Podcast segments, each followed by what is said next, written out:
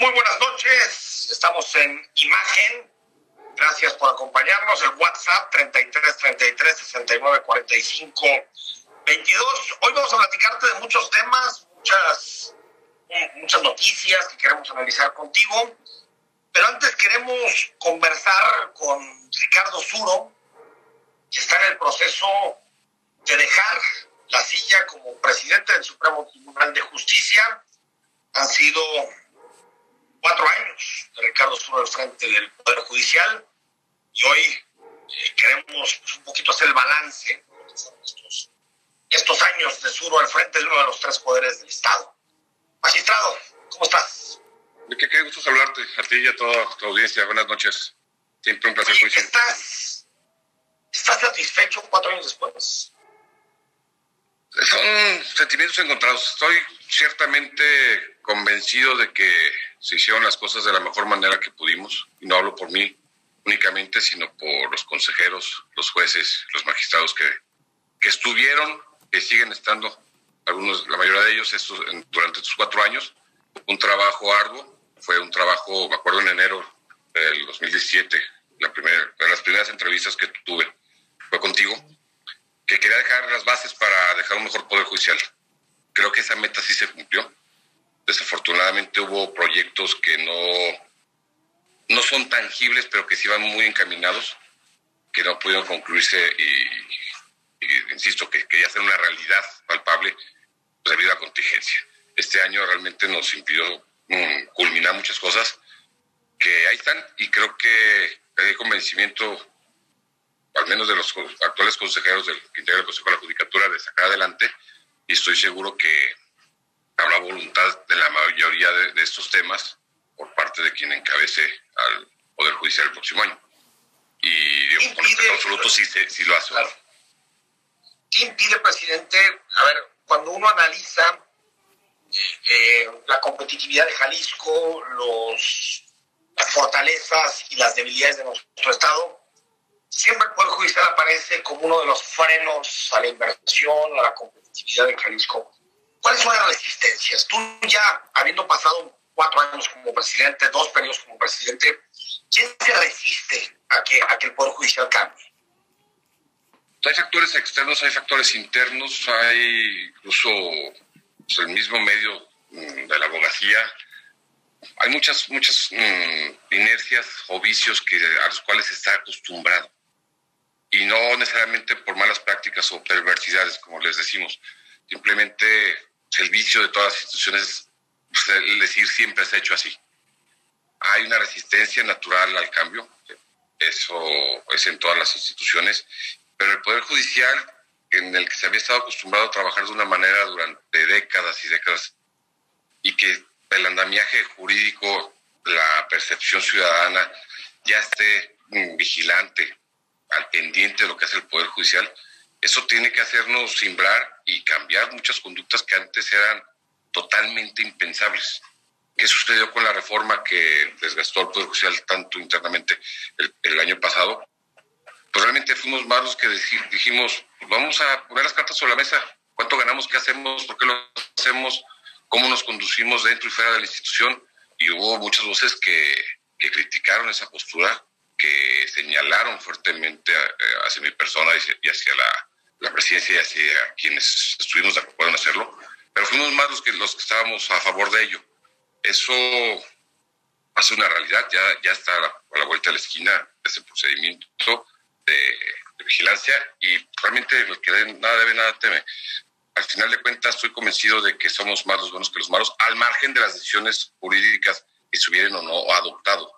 Porque una cosa es irse al amparo y otra perseguir o buscar simplemente seguir en una conducta ilegal, eso, la mayoría de los casos, no lo es. Yo respeto, y lo dije en el informe del año pasado, yo respeto profundamente a quienes disintieron, profundo mm, reconocimiento a quien lo, lo, acogió la reforma con, voluntad política y voluntad social, pero los que no, no quieren que sean malos, simplemente son convicciones que hay que respetar y eso yo fui el primero en establecer, hay que respetar la opinión de nuestro compañero. Pero no hay, magistrado, una vieja guardia de gente que ha llegado hace muchos años al Supremo Tribunal y que se resiste cambiando. Yo no la llamaría tanto como vieja guardia, pero sí, sí tenemos compañeros que ya llevan décadas aquí trabajando puntualmente y de manera totalmente limpia. Pero, insisto, la resistencia natural al cambio. Vamos, ¿qué, qué ocurrió hace cuatro o cinco meses cuando hicimos la rotación de jueces? Pues la mayoría se molestó por la resistencia al cambio. Al final entendieron que no hubo ni un solo amparo, entendieron que no les afectaba sus derechos. Simplemente pues, se cambió de, de, de, de, oficina a conocer de primera mano nuevos expedientes, que son un montón los que tienen. En Jalisco es otro de los vicios que tiene, o los lastres que tiene la carga de trabajo que, que tienen nuestros juzgadores, está al doble de la media nacional, o, o incluso la ideal que se establece a nivel internacional. Entonces, entendemos la molestia, entendimos la molestia de los jueces cuando se hubo, el cambio, pero insisto, el cambio. Y poco a poco se fue entendiendo que era positivo y que era para, no quisiera decir limpiar el Poder Judicial, pero sí la imagen del Poder Judicial. Fueron más las voces que aplaudieron que hicimos eso, incluso de algunos propios jueces. Hubo litigantes que sí se molestaron muchísimo, pero otros sí lo aplaudieron. Y bueno, fue una, fue una muestra y un primer ejercicio de voluntad de los integrantes del Consejo de la Judicatura de que sí tenemos que hacer las cosas diferente. Yo estoy convencido de que ya estamos cambiando al Poder Judicial y lo estamos cambiando para bien. De eso no tengo la Ahí, ahí presidente eh, Ricardo Sudo Magistrado, hay em, un ecosistema podrido, es decir, entre abogados que utilizan mañas eh, que, no deberían existir, eh, jueces que, de alguna manera, por, muchas condiciones, pero se dejan corromper. Es decir, eh, es un asunto que tiene que ver con un ecosistema más allá de una, persona en específico, más, allá de una fruta podrida de un árbol. Es, el árbol mismo el que, está generando tanta corrupción en el Poder Judicial, porque tú me dirás, y seguramente tienes tus razones para decirme, hemos estado cambiando estas cosas, pero cuando uno se topa con el día a día de los ciudadanos, lo que te platican, pues es raro quien no se enfrenta a un juez que le pide dinero, es raro quien no se enfrenta a un grupo de abogados que te quieren ver la cara. Es decir, eso nos ha pasado a todos, eh, magistrado. Bien, lo llamas bien, es como un, ecosistema. Hay, pues hay vicios que se han venido desde prácticamente desde que empezó el litigio en el país. Algunos le llaman habilidad de litigante, como tú dices, las prácticas, las argucias, pero hay límites. Y cuando se traspasa el límite de la ética, es cuando ya empieza a poderse corromper una institución que es noble, lo digo con todas sus letras, como es el Poder Judicial. Como todas las instituciones puede haber malos elementos, puede haber incluso elementos buenos que se ven obligados a actuar de manera incorrecta a lo mejor hasta por su falta de pericia, a lo mejor hasta por su falta de capacidad. Y bueno, lo que se intenta hacer es poner lupa sobre todos los, funcionarios y ver cuáles actúan de manera incorrecta o no. Pero parte fundamental de esa dinámica o de ese bien llamado ecosistema es la idiosincrasia también del litigante, la forma en que se conducen. Tú mencionas, con toda la razón del mundo, es que hay muchos mucho ciudadanos que es raro que no le haya pedido dinero un juez. Se los piden los abogados. Y la mayoría de los casos. Es cierto, es cierto. Es, que es, importante. Es cierto que el abogado, el abogado le dice, oye, a, su, a, su, a quien está defendiendo, oye, el juez nos está pidiendo tanto para librar el caso. O para dar carpetazo al, asunto. Y no necesariamente es cierto. Si, fuera, sería si fuera, sería gravísimo. Mira, pero, pero existe, presidente. Yo no, no, no, y no va a tapar el dedo. Pero la mayoría de las veces, y si, y si lo hemos detectado, es falso. Te voy, a dar un ejemplo muy preciso.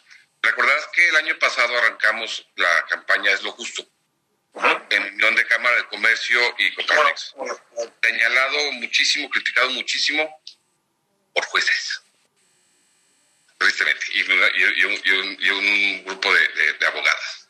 Fue incluso hasta pautado la crítica hacia, hacia ese programa, bajo la creencia de que estábamos asesorando, éramos pues y parte, o que estábamos únicamente ayudando a empresarios, cosa empresarios. falso, totalmente falso. Y están las pruebas, están las evidencias de los casi 400 personas que estuvimos recibiendo, y mucha gente llegaba diciendo eso.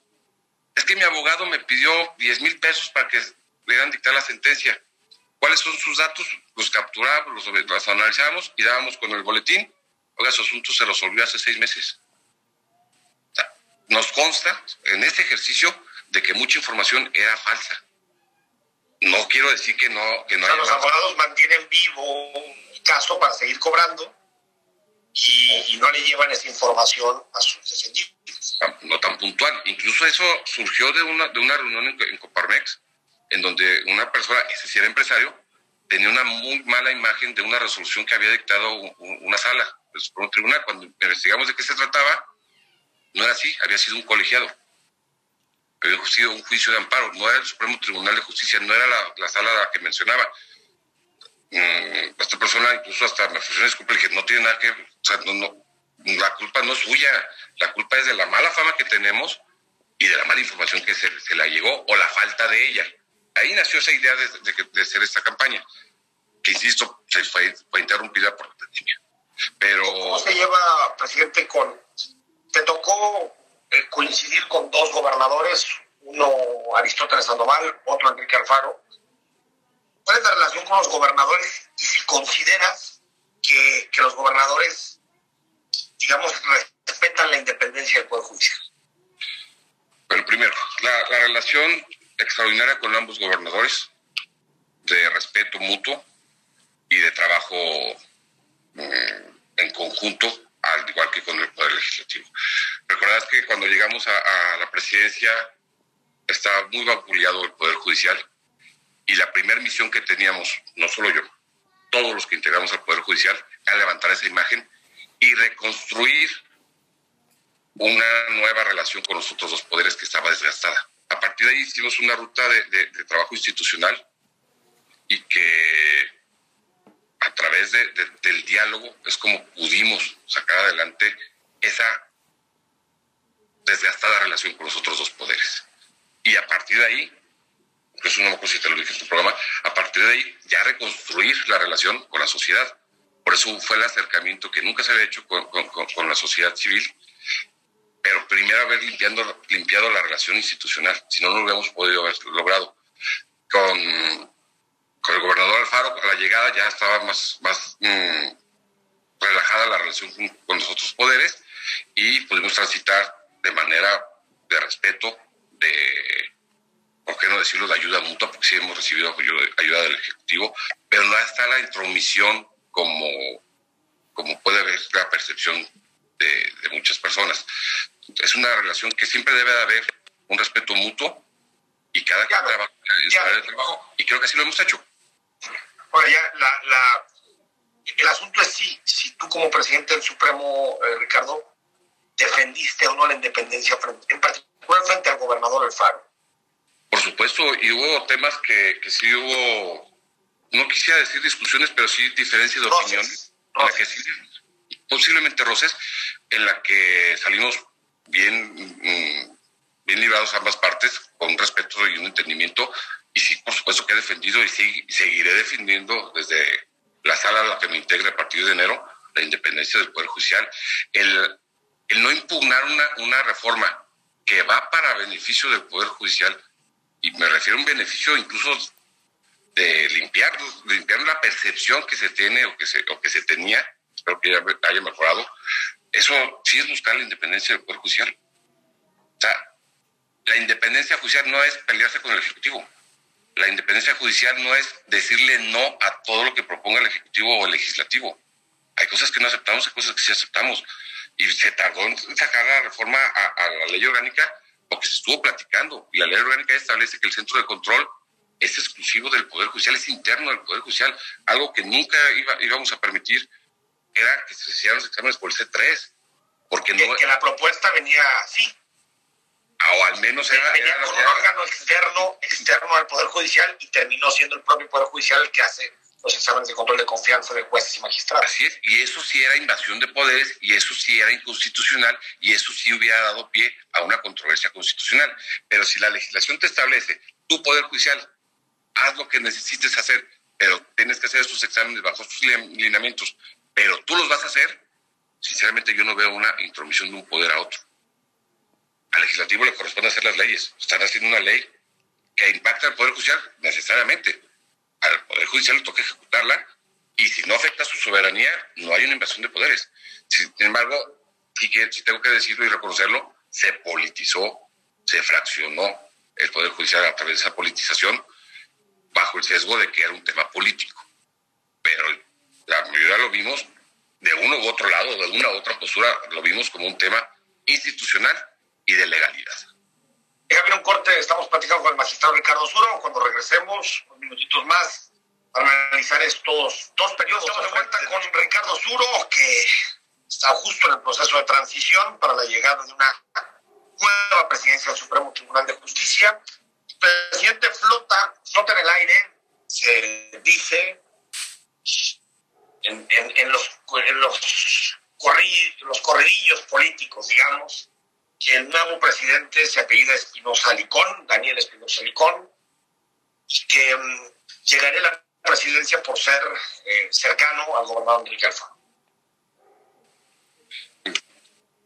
Radio Pasillo, como lo mencionas. Radio Pasillo, pero hay algo de verdad, hay algo de verdad en eso, ¿eh? Hubo las fuentes a las que hemos consultado.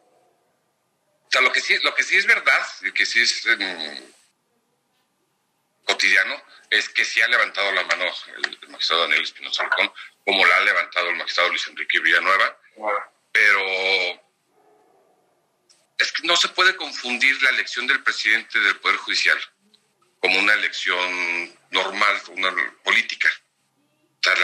con campañas, con precampañas, con cabildeos, con planillas, con propuestas por escrito. No, pero quien decide, presidente, quien decide son los de siempre, tú lo sabes. O sea, son los gobernador, Raúl Padilla, eh, el PAN, Octavio Esqueda, o sea, los políticos, no, no los jueces, no los magistrados, son los políticos. Los magistrados, somos los magistrados los que, los que emitimos un voto. Esos son los que lo hacen formalmente, ¿no? Pero... Es un marco normativo. Así llegué yo y estoy seguro que así va a llegar el siguiente presidente o presidenta. Por lo que, lo que te estaba iniciando a decir. No hay una campaña, no hay una, un registro de candidatos. Hoy por hoy, jurídicamente, constitucionalmente, hay 24 magistrados que pueden ser presidentes o presidentes del Supremo Tribunal de Justicia y en consecuencia del Poder Judicial. Todos menos su servidor. Hay que recordar, y lo, y lo vas a, a poner a la memoria, hace cuatro años, el último día, la noche previa al día de la elección, salió un candidato en contra de tu servidor. Salió la... no, no recuerdo. Magistrado Javier Orendain. Javier sí, ya. Sí. Javier Humberto Camacho salió una noche antes. todo, todo es posible, no hay nada cantado. Y el día de la elección se emite un sufragio por quien cada magistrado estime que es el que debe llevar las riendas. Ahora, no puede llegar un magistrado de presidente que no le guste al gobernador. Por supuesto que sí. ¿Cuándo ha pasado?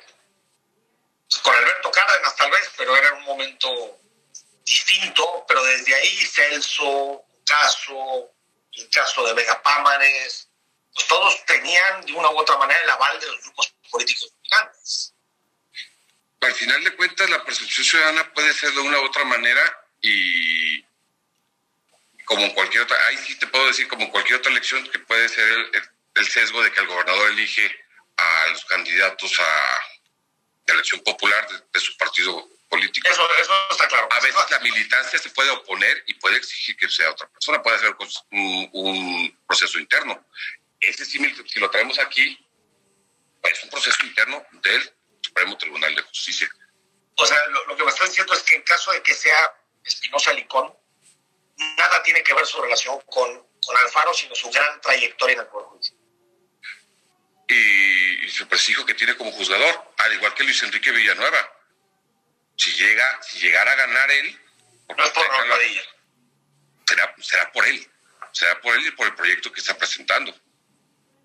Entonces, creo que el presidente es que no se admite, creo que es una, es, es una cuestión muy nociva en nuestro Poder Judicial, no se admite reiteradamente que los políticos mandan más de lo que deberían en el Poder Judicial. Los políticos no deberían meter sus manos en lo que le toca a los jueces y a los magistrados.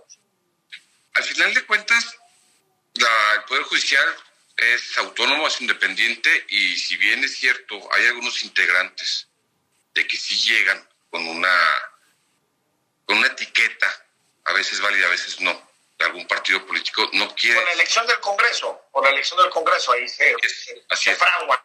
No quiere decir que llegue con esa etiqueta y que va a hacer lo que le haga el partido o el dirigente en turno. Hay magistrados, como bien lo dices, que tienen más de 30 años en la función, pues es, impensable que le siguen respondiendo, o si es que alguna vez lo hicieran, al gobernador que los puso en aquella época, porque hay que recordar que antes la designación de magistrados era por designación de gobernador, como en algunos estados todavía sucede. Aquí no. Todavía sucede en algunos estados que el gobernador elige a los magistrados. No, y, y, hay algunos estados que incluso llega el presidente por periodo de seis años. Entran, ah, directamente. Entran y salen juntos. A lo que voy es que en Jalisco el orden constitucional nos marca que es el Supremo Tribunal de Justicia el que decide. Y si un magistrado llega con una etiqueta de un partido político, tiene la obligación ética, moral e institucional que cuando se sienten en esa silla en el, Pleno, es magistrado. Y es uno de 34 que debe actuar así, tanto en el Pleno como al resolver cada una de las resoluciones sometidas a su potestad jurisdiccional. Porque el día que falle, el día que un amparo se le conceda y incluso pueda incurrir en una responsabilidad, es él el que va a responder, no el partido político al cual se lo cargan o pueden cargar mm, de, manera de percepción a un partido político. hay que resolver a conciencia y hay que resolver conforme, conforme nos dicta nuestro, nuestro, nuestro conocimiento, nuestra sapiencia y nuestra preparación. Pero...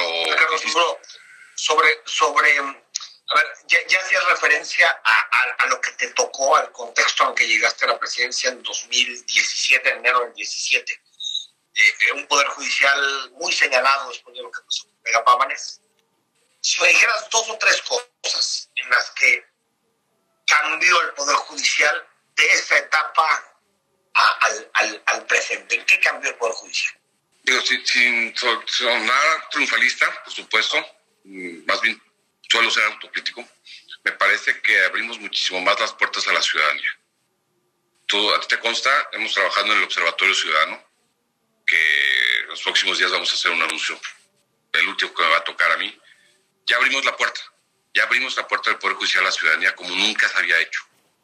Hoy por hoy tenemos indicadores, hoy por hoy ya, participamos en MIDE, hoy por hoy ya tenemos los avances de ese observatorio. Hicimos hace, hace 15 días con Jalisco cómo vamos el primer saque que fue un análisis del informe policial homologado por parte de 11 o 12 jueces del, Consejo de la Judicatura y policías municipales de Guadalajara, para ver en qué estamos mal, y Fiscalía del Estado, en qué estamos mal y en y qué fallan ellos.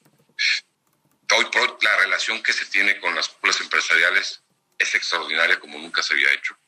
Con organismos civiles como SOS, nunca se había tenido esa relación tan puntual y que aceptamos críticas. No se trata de una mesa no únicamente donde se da un discurso o se dan palmaditas o se hacen promesas vanas. Es, es una mesa de trabajo en donde analizamos en qué está fallando el Poder Judicial. Somos el primer Estado en el que iniciamos los conversatorios. Jamás había pensado que pudieran reunirse en una mesa jueces, fiscal y policías municipales sus directores. Y se sacaron acuerdos. Se sacaron acuerdos. El más significativo fue la reducción del de hojas y hojas del informe policial homologado se resumió al mínimo para que hubiera el mínimo de errores posibles por parte del, primer respondiente. Esos creo que son... Esa es una ciudadanización. Es parte de los ejes. La otra es la capacitación. Hemos capacitado como nunca tanto a jueces, magistrados y policías municipales, tanto en materia penal como en perspectiva de género.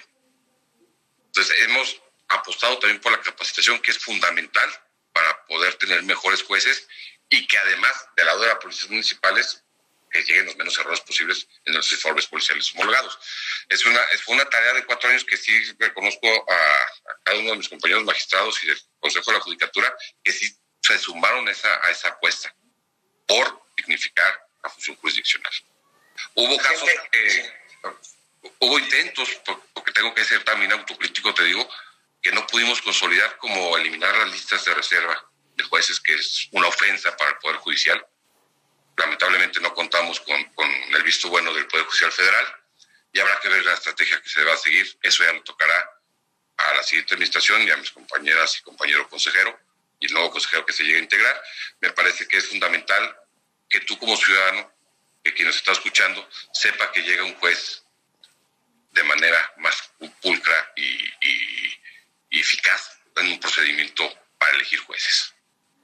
Eh, magistrado Suro, a ver, hubo, eh, es imposible tratar de una entrevista encapsular todo lo que pasó en, casi cuatro años.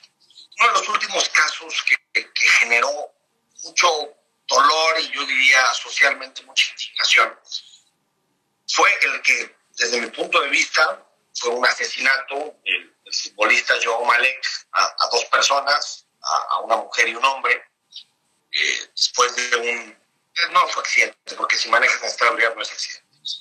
Y eh, pues murieron. Sin embargo, este cuate fue obligado a pagar 3 millones de pesos de indemnización, tres años en prisión. Esto te habla de que no somos iguales ante la ley, presidente. Es decir, que si, si tal vez me hubiera pasado a mí o a otra persona, a un tercero, tal vez hubiéramos tenido que pagar lo que se tiene que pagar cuando cometes un error en términos, en términos de prisión. Y, pues este futbolista y otros casos terminan con condenas que no tienen nada que ver con el hecho de cometer. Sí, evidentemente este es, este es un tema que como sociedad nos, nos, nos, nos impactó, nos duele. Yo lo he dicho una y otra vez, comparto la pena de la señora, de los familiares de, las víctimas fatales me parece que es parte de, la falta de conciencia que tiene la sociedad.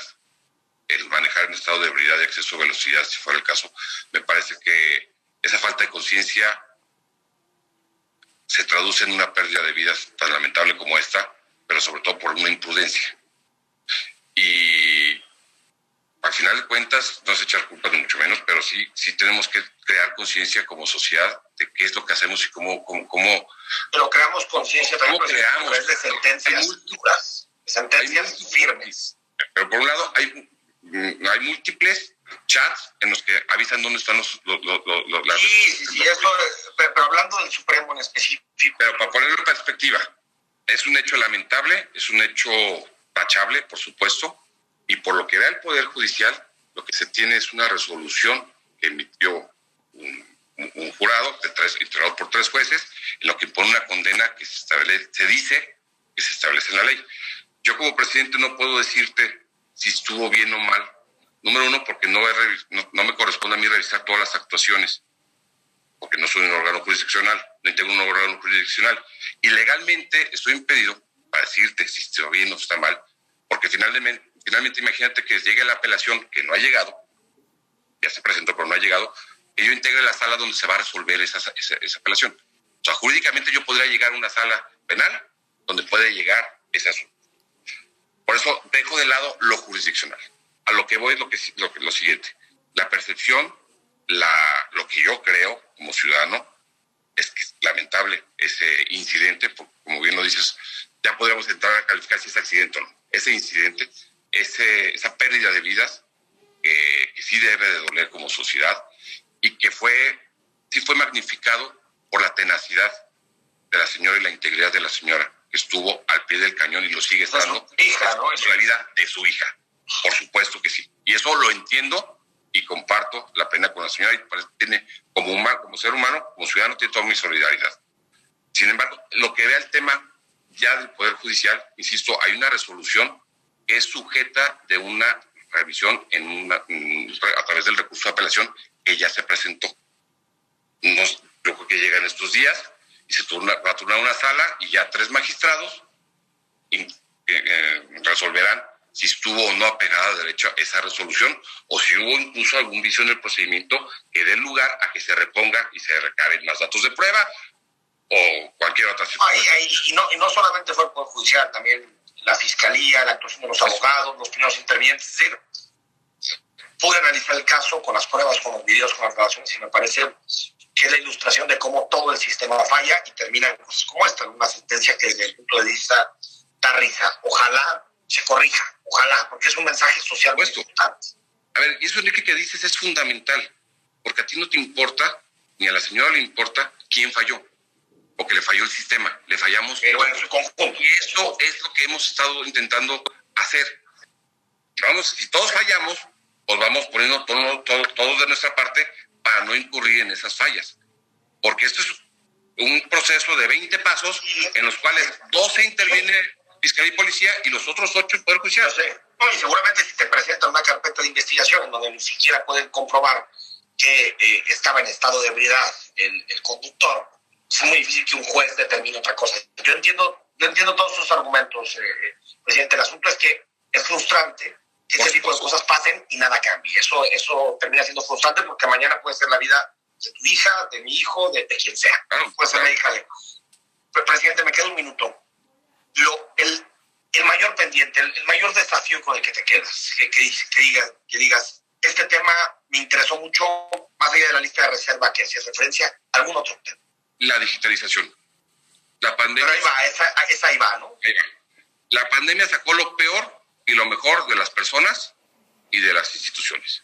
Por lo que va el Poder Judicial puso en relieve la carencia de tecnología que hemos arrastrado desde hace décadas.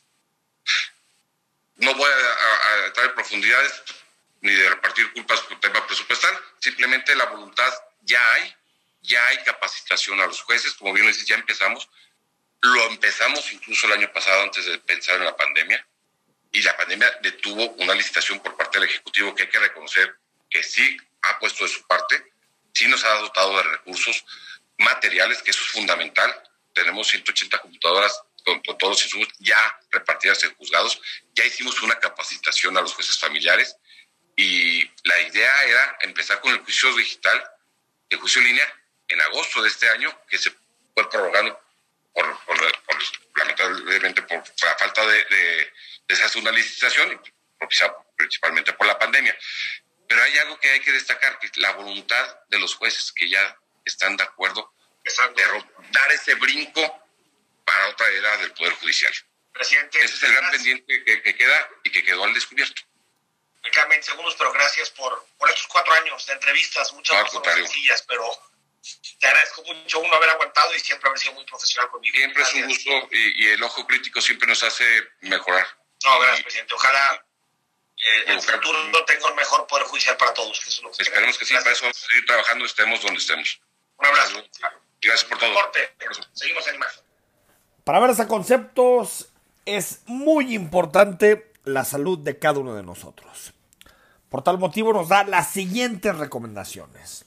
Por ejemplo, ¿cuál es el riesgo, que es algo que nos tenemos que preguntar reiteradamente, de estar sentados durante mucho tiempo. ¿Te suena? Obesidad, síndrome metabólico, afecciones que están vinculadas a la presión arterial, glucemia elevada, exceso de grasa corporal abdominal y hasta niveles anormales de colesterol. No solamente el problema es como nos pasa en las noches, ¿no? Estar sentado viendo la tele o alguna serie. Cualquier, cualquier momento que nos sentemos en exceso nos genera problemas para nuestra salud. La solución es simple. Revisa los momentos del día en que pasas tiempo sentado y trata de hacer cambios en tu vida. Por ejemplo, ponte de pie mientras hablas por teléfono o almuerzas. Si trabajas detrás de un escritorio, como nos pasa a muchos, ¿no? Tecleando, escribiendo, pues compra un escritorio de pie, una mesada para que puedas estar moviéndote, ¿no? Camina las vueltas con tus colegas ahí cerca de tu oficina en lugar de reunirte en, en la sala de juntas.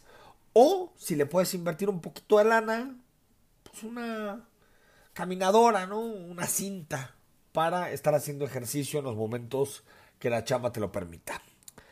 ¿Quieres más información para mejorar tu salud, para estar bien?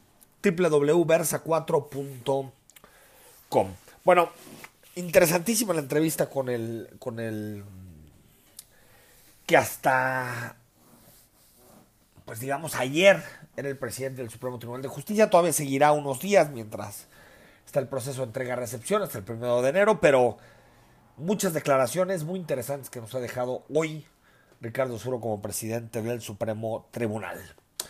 En noticias de hoy, pues ya hay embajador de México en Estados Unidos después de la renuncia de Marta Bárcenas. es Esteban Moctezuma. Hasta hace nada, secretario de Educación Pública, se convierte en el nuevo secretario, en el nuevo embajador, perdón, de México en los Estados Unidos.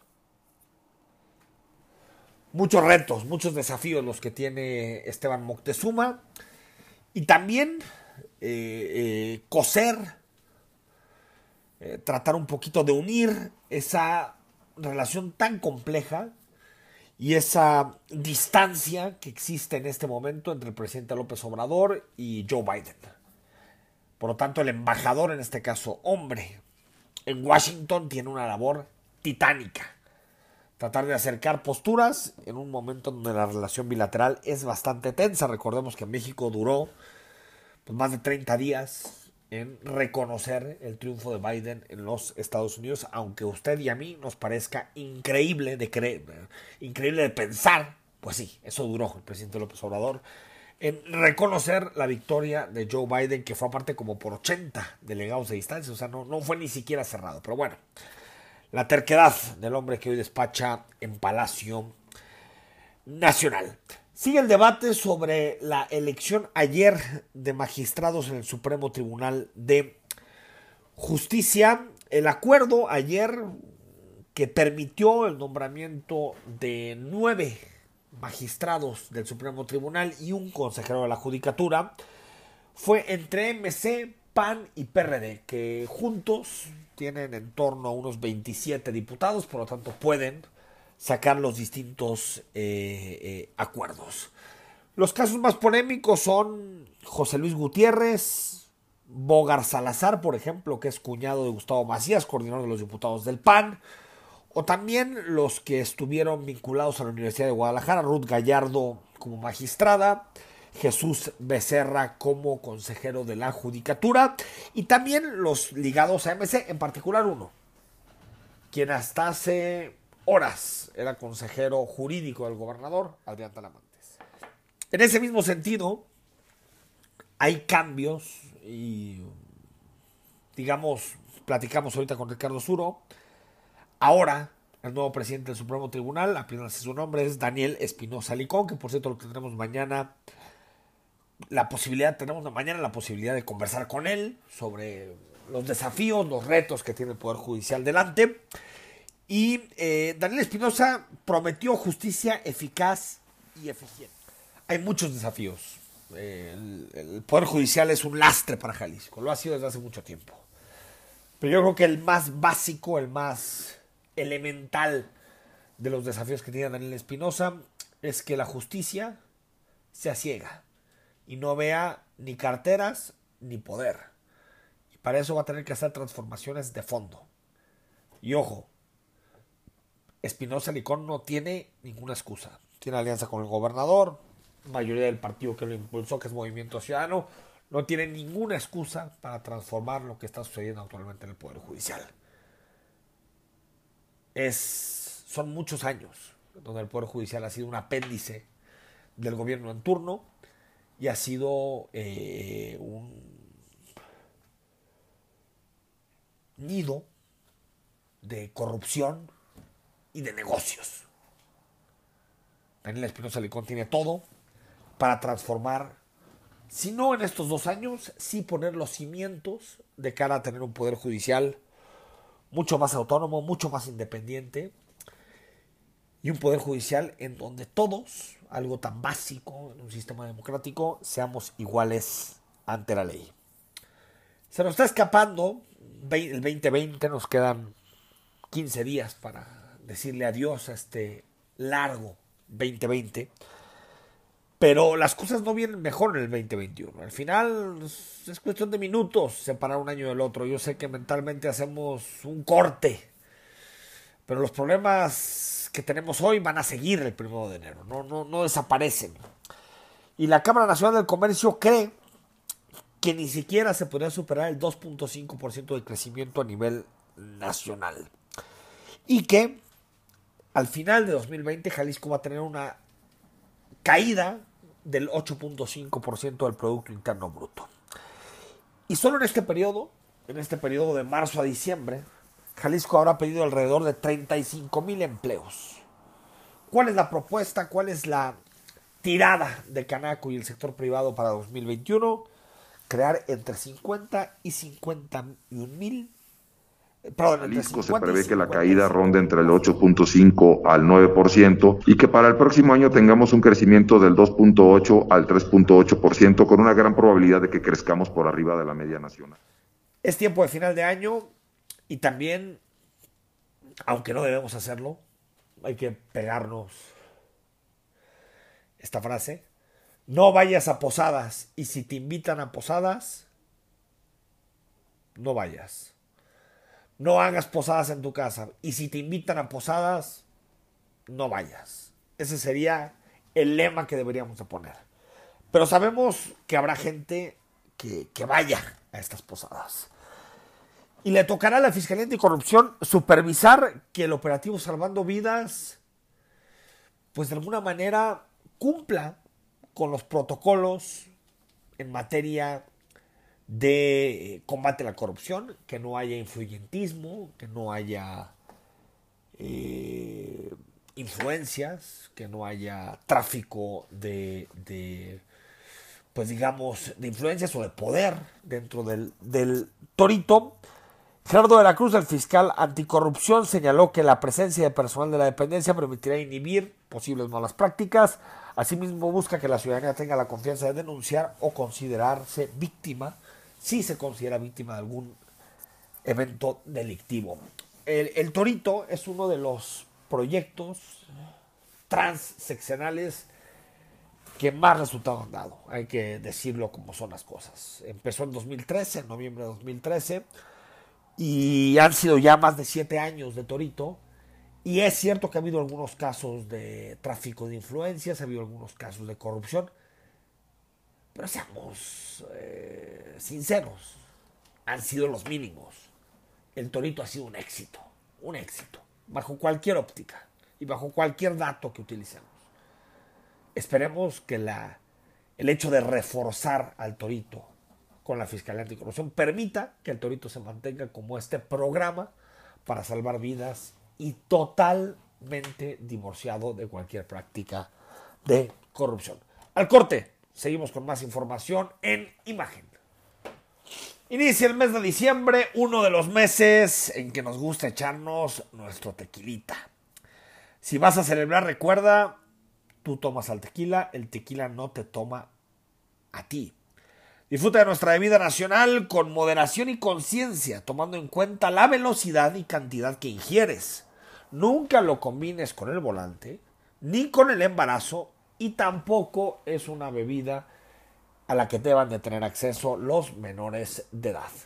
Recuerda que nuestro organismo tarda aproximadamente entre una hora y hora y media en procesar una copa estándar de tequila. Cuida de ti y de los tuyos. Sigamos disfrutando de nuestro patrimonio nacional que es el tequila. El regalo de México para el mundo. Más información en nuestras redes sociales, las del Consejo Regular del Tequila. Encuéntranos en Facebook, Instagram y Twitter como CR tequila. También al próximo año se va una de las leyes exigidas durante mucho tiempo por eh, los familiares de las personas desaparecidas en Jalisco. Recordemos que Jalisco es uno de los estados con mayor número de personas desaparecidas y no localizadas. Y la ley de desaparecidos es una exigencia de la sociedad civil, pues no se han podido poner de acuerdo entre organizaciones y el Congreso durante todo este año y se va hasta el próximo. El dictamen se está preparando, lo que dice la diputada Erika Pérez, presidenta de la Comisión de Derechos Humanos del Congreso, y los trabajos se aprobarán en caso de que una mayoría de diputados que así lo señalen en 2021.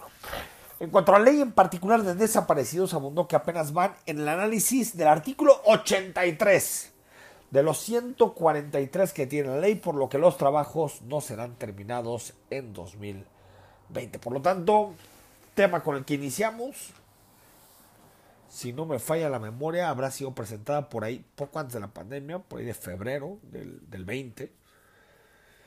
Es decir, en un año no fueron capaces las y los legisladores de ponerse de acuerdo con los colectivos para poder pasar esta iniciativa. Desde aquellas imágenes que tanta vergüenza nos dieron, que tanto dolor nos produjeron, pues los medios de comunicación hemos dado seguimiento a los cuerpos y la realidad que existe en el CEMEFO y el Instituto Jalisciense de Ciencias Forenses.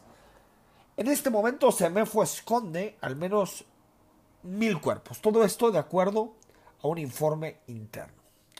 Trabajadores del Instituto Jalisciense confirmaron que la situación actual de la institución es peor que en 2018. En febrero de este año, hace 10 meses, el subsecretario de Derechos Humanos de la Secretaría de Gobernación, Alejandro Encinas, aceptó la saturación, la grave saturación, no solo en Jalisco, sino en general de los servicios médicos forenses. Sigue la labor de la Unidad de Inteligencia Financiera que tiene una investigación abierta contra el empresario textilero Ricardo Enaine. A usted le suena. Presidente del Partido Verde en la ciudad. Bueno, una investigación contra Ricardo Enaine, empresario eh, textilero, dueño del Fútbol Club de Puebla, del equipo de fútbol de Puebla. Y también la Unidad de Inteligencia Financiera está buscando eh, posibles operaciones de lavado de dinero en contra del presidente del Partido Verde de la Ciudad de México, Jesús Sesma. La UIF detectó que tanto Sesma como Enaine realizaron operaciones internacionales sin manifestarlas a la Secretaría de Hacienda. Señaló que el hijo de Enaine, Roberto Javier, es quien operó a través de la tarjeta, de su tarjeta American Express, Carlos, cargos por 208 millones de pesos a favor de su padre, Ricardo Naine, y Jesús Sesma. La denuncia ante la Fiscalía General de la República fue presentada el 5 de junio pasado. Sabemos que es Navidad, que son días muy importantes para todos, tal vez los más importantes del año.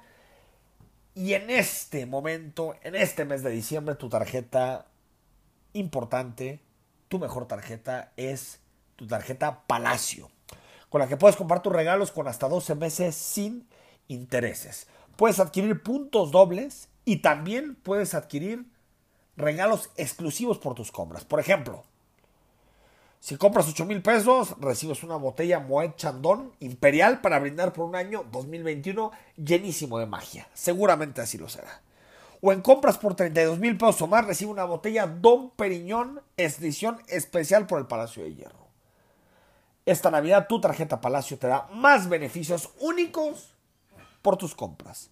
Consulta términos y condiciones en palaciodehierro.com. Hasta aquí llegamos en el programa de esta noche en imagen.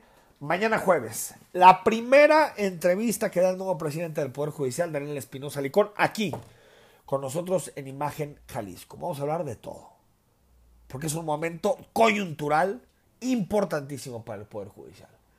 Y por lo tanto, queremos conocer las opiniones y el proyecto de quien va a encabezar uno de los tres poderes del Estado los próximos dos años.